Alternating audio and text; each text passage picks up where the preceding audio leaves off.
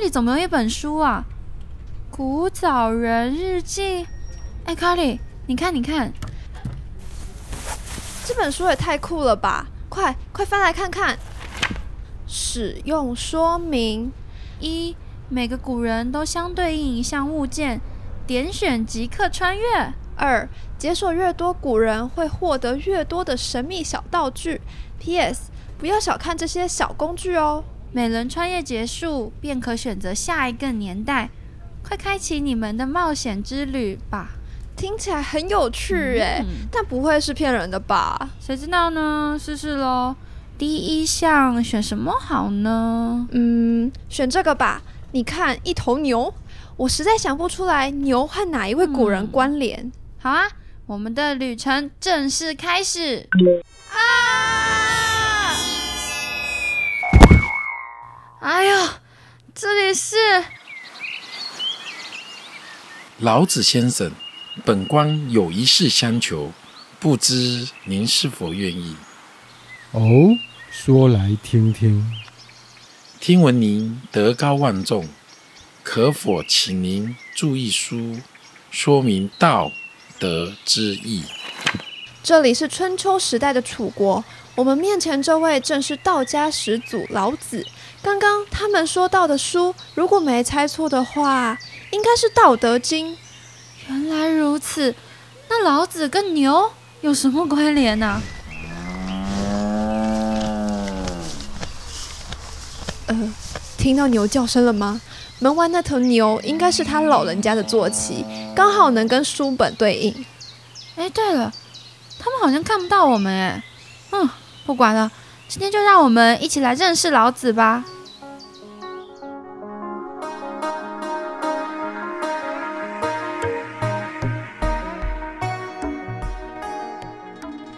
Ladies and gentlemen，欢迎收看《诸子百家一零一》。在《诸子百家一零一》里面出道真的不简单。那为什么先秦，也就是春秋战国时期，有这么多人想要角逐出道名单呢？为什么呢？哎，当时周王室逐渐的衰落，战火纷飞，诸侯们就哎蠢蠢欲动。毕竟每个人都有梦想。是的，他们广纳人才，为己所用。所以诸子百家的“诸”其就是很多、众多 （very）。very much 的意思。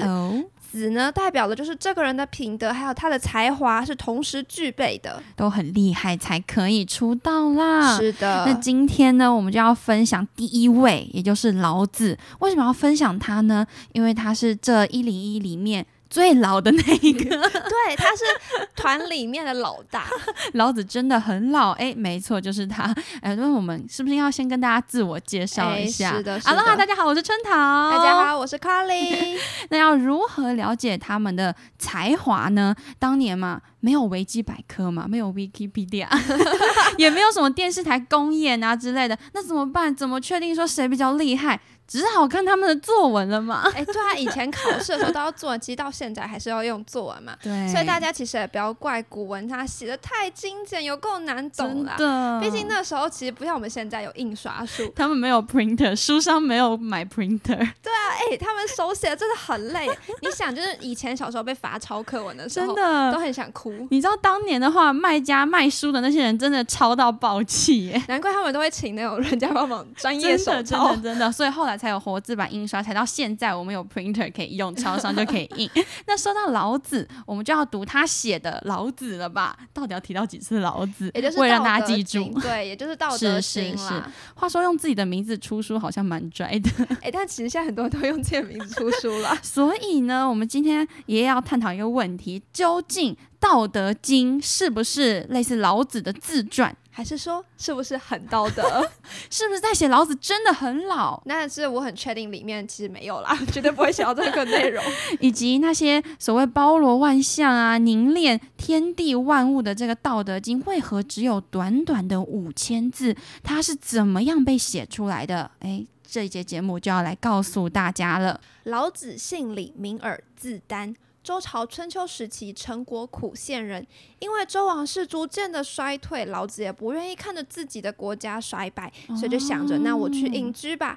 骑牛来到函谷关，遇到了这边的守关，那边的保安。哎呀，那这边的守关尹喜呢，其实他也是道家代表人物之一，他就求着老子说：“哎，在你隐居之前，留下一份算是可以名留青史的东西。”对，没错。哦所以呢，老子就在牛背上写下了《道德经》。哎，到这边大家应该有解答，有答案喽。为什么《道德经》只有五千字？我就春桃在这边断定，绝对不是什么微言大义，一定是因为腰酸，信不信？他在牛上面写，而且牛还会狂动。因为他是狂牛嘛，好地狱哦。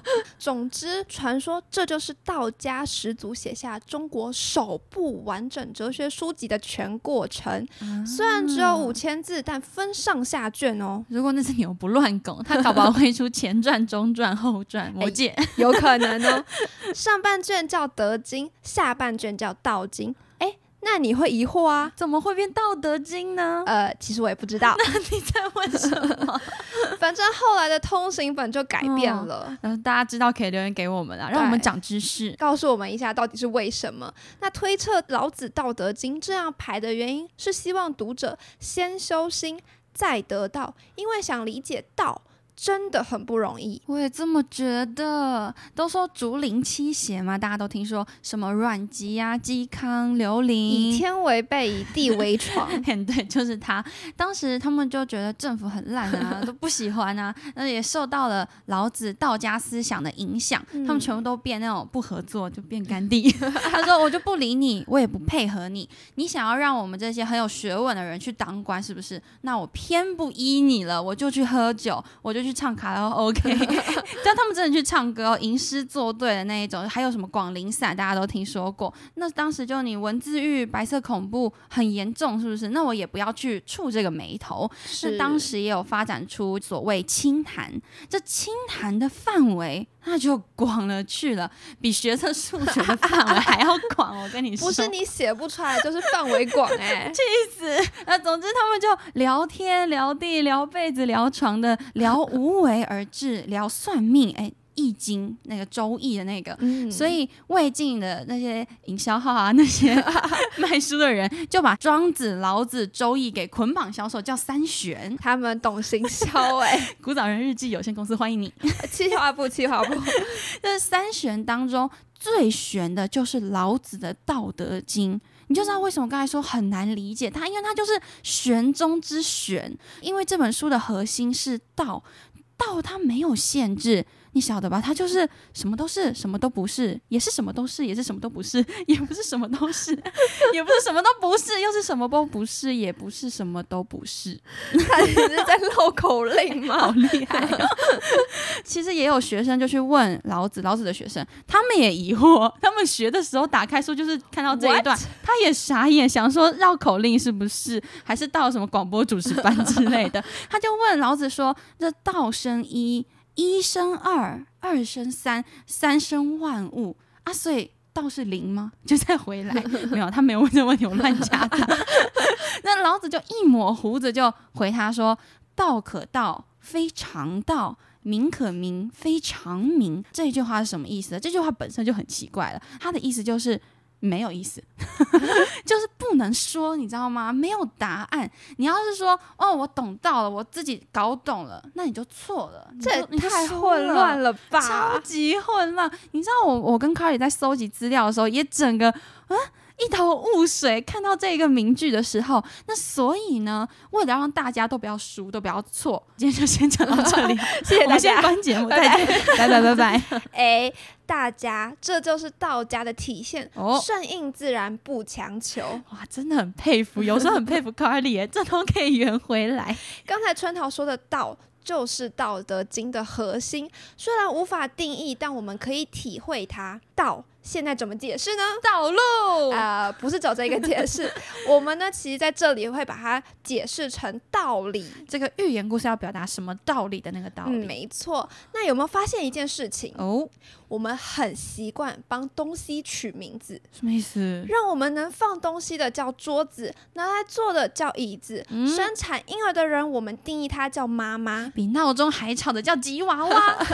他们都有自己的名字，名字对我们来说真的很重要。是比如一个男生喜欢上一个女生，对他说：“我顺路可以送你回家。”哇，女生可能会觉得，嗯，为什么有节日不搭，要搭六点行驶在台北街道的车？哎、六点公车也很恐怖啊真的很！吓人。但如果男生直接说“我喜欢你，希望你跟我交往”，哎，那就很明确了，讲出这个 keyword 哦，我懂你的意错思了。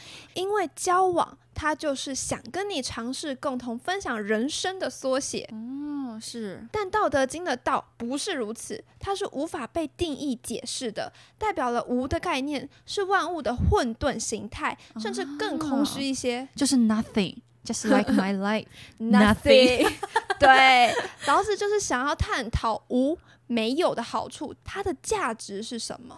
老子就说了：“道常无，名朴，朴素的朴，对虽小，天下莫能成也。”意思就是道。无中生有这件事情非常的难懂，我们可以从朴来了解返璞归真的感觉，也就是人的本性，从事物的本性下手。虽然朴实的本性不大，但是没有人能够让他臣服。是就跟蔡依林、邓紫棋一样，虽然他们都小小只的，但是在舞台上爆发出的那种能量是可以震撼全场，令观众臣服的。我觉得老子就是有一个理想君主的这样的理念。那如果人人都能够守住本性、顺应自然过生活，那生活会有什么困难呢？但是事实上。大家都知道不是如此嘛，人就很爱比较啊，别人家的孩子这样，所以才会产生一种词性叫做形容词。adjective A D J，这些都是比较出来的啦。美不美，善良啊不善良，天使恶魔，好的坏的，春桃卡利，嗯，什么鬼？胖子瘦子啊，这很好理解嘛。比如说那些班上成绩很好的人，就是会嗯遭人家嫉妒。这嫉妒可能不分好坏，但是你就会有那种比较的心态。对，当你成绩表出来有分一二三四五六七的时候，这就是一种比较的状态。所以有无相生，难跟易是相成的。嗯当你有这样比较的意识之后，你就不单纯喽，就没有达到老子所要的、所说的本性，只看自己，你就不朴实了。那老子呢，就统称这些我们。凡夫俗子们，对这些会爱比较、那爱那边讲别人的人，叫做菩散、朴素散开的人。嗯他说：“菩散则为器，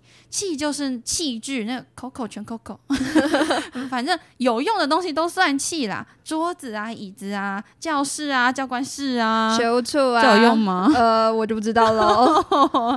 总之，器具是有形体的，看得见、摸得着。不过很明显嘛，玄物处绝对不是宇宙的尽头，没错没错更不，是万物的起源啊！但是，但是，老子就说了，这些器具都能够体现无的概念。哦，怎么体现呢？在于空间。桌子上面有空间，所以我们能够放水果，放什么东西在上面。桌子的底下也有空间啊，所以你才在底下放脚啊，踢来踢去啊，很幼稚。这样更明显一点的，像是杯子、保温杯那种，因为有空间，所以你能去那个自来水机，哎，不是装水机，自来水机，喝自来水，日本呃可以来装水喝。那如果它只是一块铁，你就无法去装水了。教室啊，因为有空间有无，所以我们才能在里面摆课桌椅，才能在里面上课啊、睡觉、啊。哎哎哎 不要教坏小朋友。那这些器具呢，即使是实体的，但它们的存在有没有发现？都离不开无的概念，离不开空间的概念。无呢，就是《道德经》的道，而道在现实中的应用就是德，就像这些器具被应用一样。这就解释了我们常看到的一句话：道是天地万物的本源，和普通的规律是无形象且永恒存在的，而德则是道的化身，反映在万物和人身上的显现。是到这里，我们就能理解一些了。在有了《道德经》总体的概念之后，老子最希望我们待人处事的方式是什么？跟很多的哲学家一样，老子也有自己的理想国，柏柏拉图吗？你是想说柏拉图吧？自己的乌托邦。他认为最好的国家就是小国寡民。跟孔子的那种大同世界观，你知道《礼运大同篇》哎还有一首歌《大道之信念》，跟这种大同世界观是完全相反的。老子说，最理想的国家应该是邻国相望。鸡犬之声相闻，明知老死不相往来。有两个国家距离很近，有多近呢？两边民众养的鸡呀、羊啊、鸭子啊，它们的叫声彼此都能听见。你看这有多近？鸭子都要能听见的话，可能马路对面而已吧。没错，但是两边的民众却从来没有想过要到对面的国家去看看。他们只隔了一个马路，但是没有要到对面看。哎，没错，太怪了吧！高雄跟台南都有一日游了，他们居然不会去看一下对面在做什么？老子认为，如果民众在自己家都活得很好，嗯无忧无虑，就完全不会去想别人的生活。哦你为什么会要到别人家？因为嗯吃不饱、穿不暖嘛，要去偷。上位者贪婪，所以发动了战争。嗯，为什么想去旅游？也许是好奇，也许是活腻了这个地方，又或许是工作太忙，你想要上散心。散心。但如果你生活的一切都是足够的，虽然不富裕，但你知足，不强求，不妄求，那你根本就不会想换个地方生活。哦，嗯，这样这样可以接受，这样解释的话，是的，除了小国寡民，我们也听说过老子、道家推崇的无为而治嘛。哦，在《道德经》里，老子就为君主们打分数了：太上不知有之，其次亲而誉之，其次未知，其次五知。他把总统们分了四个 level。四个等级。最厉害的祭罢婚的，他呢就把国家大事治理的井井有条，哦，但民众诶不知道谁在管他们。就很自然而然。没错，感觉日子一直都很平顺，从来没有人跟他们宣传政绩。这种的君王就是一百分，再来八十分，哎也不错啦，很亲切慈祥，人们呢也很喜欢他，爱戴他。再来六十分，刚及格而已哦。就是使用严刑峻法的君王。虽然一样，国家会井井有条，但人民活得小心翼翼，啊生怕犯错要受罚。畏畏缩缩的。对，敬畏他们的君主。那最后一种不及格、零分的，就是言而无信、恣意贪婪的君主，说一套做一套。这种爱说谎的人，口金麦，大家当然不爽他 鄙视，他，讨厌他一整个抽气。其实说了这么多，老子的核心思想就是无为而治，就是自然嘛。那“然”的意思是天然的、美好的、纯净水，农夫山泉原本就有的，所以我很喜欢将“自然”这个词汇理解成以最原始的方式美好着。嗯哦，啊，听起来有点抽象啊。那老子就举例了，比如说“上善若水”，他认为顺应自然这种好的德性，就像水，就像 water 一样，是没有固定形态的。像化学课啊，大家都上过吧？。对，一开始除了在介绍那些实验室道烧具以杯外，啊、滴管啊，鸡头漏斗之类的，你记得很清楚。镜头漏斗是什么啊？哎、可能像鸡头吧。最好是，哎，这段话不好意思，现在我们有点不太知性，我们很知性哎、总之呢，还会解释一些什么物理反应、物理作用、化学作用那些。哎，你还记得讲到物理作用，那最强的举例是什么吗？水的循环，马甲，没错，老师都会教嘛。水很热就变蒸汽，水很冷就变冰块啊，变热变太快啊就叫升华，变冷变太快叫凝华。老师应该不会讲变太快吧？我差不多是那个意思，就知道就好了嘛。啊，水就有很多形态啊。如果用潮流一点的话讲的话，就可以说“上善若水”这句话就是“上善若史莱姆”。哦，那除了有不同的形态呢，水非常能够适应环境。嗯，它在地面上流淌的时候就是溪流，就是河流；在土壤里能够慢慢的浸润所有的根、所有的植物。遇到了悬崖峭壁啊，直接变瀑布，最终这些支流汇聚成了汪洋、海纳百川。水能够去包容万物，它很深沉而平静的。两股水流呢，汇聚到了一块儿。哎，就变成同一股了，不分你我，好好相处了。你没有见过谁打架吧？我估计两条水碰到就弹开这样。我估计这样的话，应该是走进科学。然后我们没有要讨论科学，水就是这样一个能够互相包容的啊一种物体啦。但只要有水道，这些水就能缓缓的流动，循序渐进，条理分明，就像很可靠的 partner，就像 Carly 跟我一样。耶 能够将事情给处理好，那你不要看这个水这样好像温温和和的，然后顺着轨迹生活，那个形状、那个容器是什么，它就长什么样。都听过那个成语“水滴石穿”，嗯，水很温柔，可以用来洗衣服，用来冲马桶给你用。哇，太具体了吧？一但是这样一点一滴，哒哒哒，甚至能够把石头给侵蚀掉了。它很柔软，非常的柔软，最终却战胜过了刚强。而且水还是很会把握机会，哎，把握机会，全明星运动会。这是他的 log slogan 我？没有看，我只是突然觉得这样很顺。那总之，我想表达是水很懂得把握机会，只要有空间，只要哎，无的这样概念又出现了没。错没错对，，水就是很像个积极向上、努力生活的人，就是这样顺应自然，不强求，柔软胜过刚强，而积极的形象出现在老子的道德心里面。上善若水，短短几个字就能有这么多的意思。老子的思想真的很精炼哎。但我觉得他只写五千字那么少，只是因为站太久，牛还一直拱，还记得吗？前面有讲到他在牛背上写的 腰酸。酸，对，但你从来在这个梗上面过不去。出不去了，完蛋！但老子的道德无为、返璞归真，那不是让你耍废的，不是让你整天躺在床上那边举手说我要道家思想，顺应自然，我不起床。老子也读很多的书，啊想要为百姓做事情。奈何世道不允许，是周王啊室视为了。他在提出这些理论之前，一定是深思熟虑过的，嗯一定是打败了很多的竞争者。他才能在先秦出道，经过了反复的思量调整，最终得出了结论：宇宙的尽头，万物的初始，就是一个无字，一个嗯道字。字。不要想太多了，自然会给你答案的。没错，那你对于《道德经》、对于老子，或对于我们的想法是什么呢？请留言给我们，来 Instagram、FB 搜索“古早人日记”，找我们聊天吧，哈！或者有错误都能来跟我们讨论。欢迎质疑声，希望大家诸事顺心，幸福快乐，下次见，拜拜拜